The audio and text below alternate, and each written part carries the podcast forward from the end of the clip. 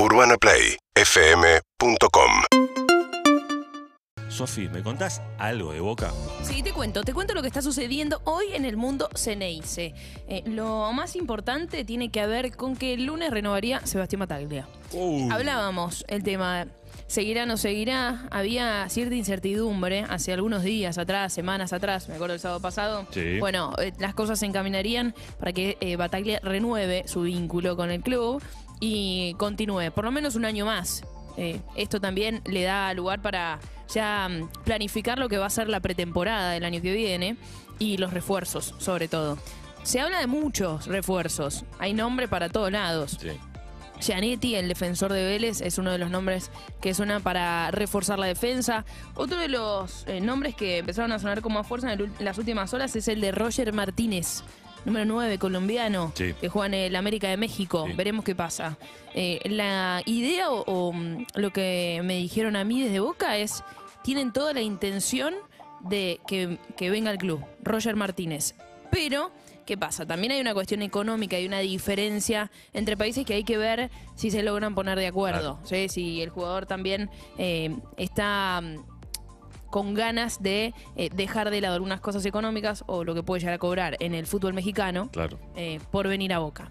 Bien, eso por un lado, por el lado de Roger Martínez, por el lado de Lautaro Gianetti también está el nombre de Farías, el jugador, la Sí, joya de Colón. Colón, ¿no? Uno de los que tuvo el- uno de los mejores años. También hay conversaciones, hay intenciones, pero la realidad es que tiene una cláusula de 10 millones de dólares. Hay que ver si se puede negociar o es directamente un jugador que da el salto al fútbol europeo. Después, otra de las novedades tiene que ver con, se viene el, el tiempo, Boca está de vacaciones, va a retomar la actividad y los entrenamientos los primeros días de enero y ya tiene confirmado fechas de amistosos. 17, 20 y 23 de enero se va a jugar en San Juan un cuadrangular en donde eh, va- lo van a disputar varios equipos, entre ellos Colo Colo, San Lorenzo también está involucrado. Hay que ver eh, si se suma alguno más, pero Boca ya confirmó su participación en ese cuadrangular amistoso, recordá, en San Juan el 17, 20 y 23 de enero. Y otra de las noticias que surgieron en el último tiempo con respecto a Boca es que se dieron a conocer el ranking de clubes de la Conmebol y esto, eh, en base al ranking, se, deci- se decidió por, por- por este orden que, que tienen los clubes, tanto Boca como River son cabezas de series Sí. de sus grupos de Copa Libertadores. Es una buena noticia para ellos porque, bueno, siempre ser cabeza de, de- de grupo Sí. está bien con respecto a los rivales que te van a Sí, tocar. No, no es que te van a regalar nada, pero por lo menos vas a estar con, con rivales más accesibles y no te va a tocar en primera instancia un equipo de los fuertes fuertes, ¿no? Y bueno, la última tiene que ver con, eh, en realidad te voy a decir dos más. Boca campeón de reserva. Sí. No solamente el campeonato que ganó cuando enfrentó a Arsenal, el campeonato largo, sino que jugó una Copa de Campeones contra Sarmiento, que había sido el ganador del primer semestre, y lo ganó 3 a 0 contundente. El equipo de Ibarra y Chicho Serna se quedó con el partido, se quedó con la Copa, así que festejaron los chicos de la reserva de Boca. eh, un partido que se jugó en la cancha de Argentinos Juniors, que tuvo ahí presente a Juan Román Riquelme, a Sebastián Bataglia y otras autoridades del club. Así que bien por la reserva de Boca, que no para de ganar y que desde que asumió Ibarra y Serra está invicto, no perdió Claro. ningún partido. Así que bien por ellos. Pregunta eh, con, con respecto a la renovación de Bataglia. Eh, recién nombraste que además de renovar, van a traer refuerzos, pero no como otros años. Me parece que, digamos, eh, me parece un buen punto este para, para el Consejo de Fútbol, ¿no? Vos estás nombrando un refuerzo por línea nada más. No como otros años, viste, donde traían un montón de jugadores que en definitiva terminaban tapando el laburo de las inferiores o de la reserva o jugadores que ya estaban para debutar en la primera de Boca y que por ahí quedaban un poquito relegados por tanto refuerzo, ¿no? Sí, la idea del Consejo de Fútbol es traer refuerzos de jerarquía. Claro. Los refuerzos que marquen la diferencia. Totalmente. Eh, porque mm, entienden que para disputar la zona de grupos y una Copa de Libertadores y ser competitivos necesitan Sí, sí o sí. de esos refuerzos. Sí, También hay lo- muchos lo- que parece que eh, es muy pro- probable que se vayan. Hablo del caso de Sebastián Villa, Sí. que Dinamo de Kiev eh, también está muy está avanzando sobre su contratación. Después eh, Cardona ya se sabe que no, no va a renovar. Eh, hay algunos nombres que están ahí en carpeta que se pueden llegar a ir, hablo de Campuzano, bueno, habrá que ver qué pasa con todos ellos, pero no, la idea no está para los jóvenes, sino dar ese plus, ese Y es salto. lo que decíamos antes, te- eh, necesitas jugadores que lleguen y se pongan la camiseta de Boca y puedan jugar, no que necesiten un periodo de adaptación y demás, con digamos todo lo que implica ponerte la camiseta de Boca eh, en, un, en un semestre donde vas a tener Copa Libertadores, donde tenés bueno, un, un montón de, de torneos que disputa Boca y que necesitas que jueguen cuando llegan, no, no Sí. esperarlos. Totalmente. Recién te dije Dinamo Kiev para Sí. Sebastián Villa es Dinamo Moscú, el Dinamo que Moscú, está interesado. Y es Ábalos, Gabriel Ábalos, el jugador de. mm, Patronato. El jugador, el que es de la selección paraguaya, Claro. en Argentinos Juniors, el que parece que también eh, dijo en las últimas horas que lo habrían llamado de boca. Hay que ver qué pasa. Hay que ver qué pasa. Bueno, River juega esta noche, ya está de hecho en Santiago del Estero, porque esta noche desde las 21 a 10 en el Estadio Madre de Ciudades enfrentará a Colón, los dos campeones del año buscando quién es el más campeón de todos. Eh, el Servicio Meteorológico Nacional anuncia para esta noche. En realidad para esta noche no, perdón, para el día de hoy una máxima de 36 grados. O sea, va a estar realmente complicado en Santiago del Estero, pero bueno, en un campo de juego realmente muy bueno. Está siempre en grandes condiciones el Madre de Ciudades, así que vamos a ver seguramente un gran partido. Eh, River viene de festejo dos semanas consecutivas, pero me parece que a Gallardo no le va a gustar y no le va a hacer ninguna gracia perder contra Colón. O sea que no me cabe la menor duda que el plantel ya está súper motivado eh, y Gallardo tiene el equipo en la cabeza. No lo confirmó todavía. Yo creo que va a jugar Poncio. ¿Por qué pienso que va a jugar Poncio? Porque me parece que un jugador que se retira. ¿Qué pasa? Yo creo que va a jugar Suculini. Pará.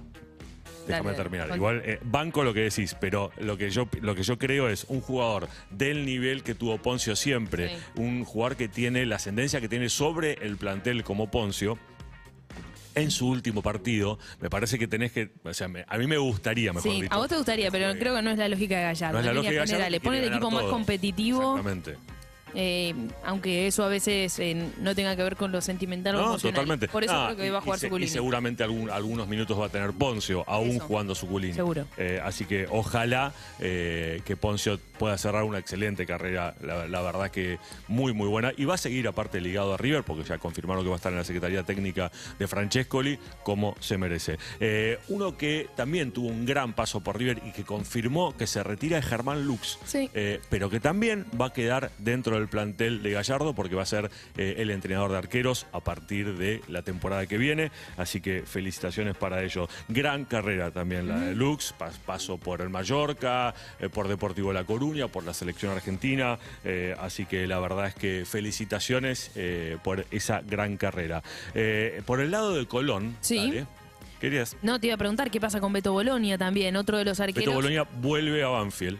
Eh, que, que se va, se- ya anunció a Gallardo y a todos sus compañeros exactamente, que ya se despidió. se va de River, porque tiene que ver también con una, la edad que tiene, tiene 39 años, quiere terminar jugando. Sí. Y bueno, por eso decide dejar de ser el segundo arquero Sí, de arquero River. que además cuando le tocó respondió siempre. Eh, así que es un arquero que obviamente, eh, como decís vos, tiene, necesita continuar y por eso se va a, a un equipo donde no tenga a un tipo como Armani adelante, que es el dueño del arco en River, eh, pero que cuando le tocó jugar respondió, con lo cual está sumamente activo y puede jugar en absolutamente cualquier otro club. Te decía que por el lado de Colón, lo que pasó esta semana fue más complicado en cuanto a lo que, eh, digamos, a, a las cuestiones sanitarias que otra cosa. Sí. Eh, durante la semana le otorgaron un, un reconocimiento a la Cámara de Diputados de la provincia de Santa Fe al plantel y una de las personas que estaba ahí, uno de los diputados, dio al poco tiempo positivo de COVID. Tenía una reunión con Alberto Fernández acá, cuando vino por protocolo le hacen el, el hisopado, da positivo. Eh, por suerte, todos los, los, los hisopados que se hizo el plantel dieron negativos. Eh, eh, la- también el reconocimiento había sido al aire libre, o sea que es probable, digamos, que, que hayan zafado, si querés, por eso, pero bueno, es lo que viene, hay que seguir cuidándose, amigos, Sí. porque es complicado. Por suerte, para el espectáculo y para todo, lo- el plantel de Colón está perfectamente bien. Y Eduardo Domínguez, si bien no dio el equipo todavía, eh, es más o menos el que venía jugando.